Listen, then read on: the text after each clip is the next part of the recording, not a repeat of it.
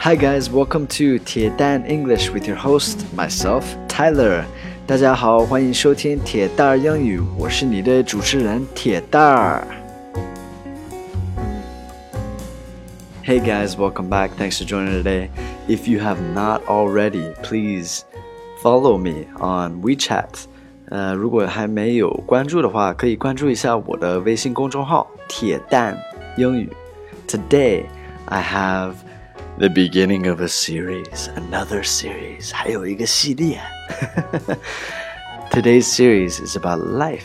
今天的 series，这今天的系列，这个系列是关于生活。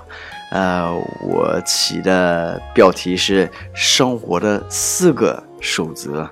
All right，那为什么要做这些？哈，我先讲一下为什么要做这些。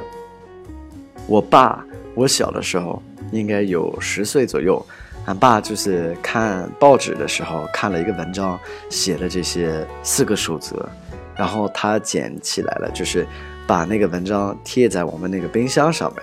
And he told me that this is a really important article that I should be living my life by. And a lot of people do three of these, but not all four. 他说就是这些守则太重要了。然后那个他认识很多人能做到三个，但是全四个都做，能做得到的人，就是能做到的人，这太少了。And the first one is to be on time. Be on time. Be on time 就是守时的意思。那这个是第一个。and it's really, really important. The first one is super, super important. All four of them are very, very important, and there's no order. 这四个守则都是非常的重要，也没有什么顺序，就是都要做。 So the first one is this: be on time, 守时。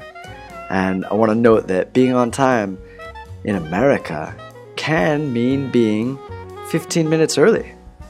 就是 be on time 守时，有可能是按时到也不够。你提前到，早点到，比如说早个十五分钟那样才算是守时。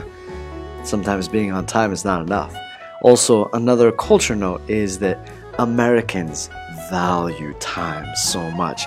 美国人特别重视时间，特别特别重视时间。我有一个朋友，呃，之前也是看了一本书，是心理学的一本书，然后这书里边写的是，嗯，中国人。最看重什么？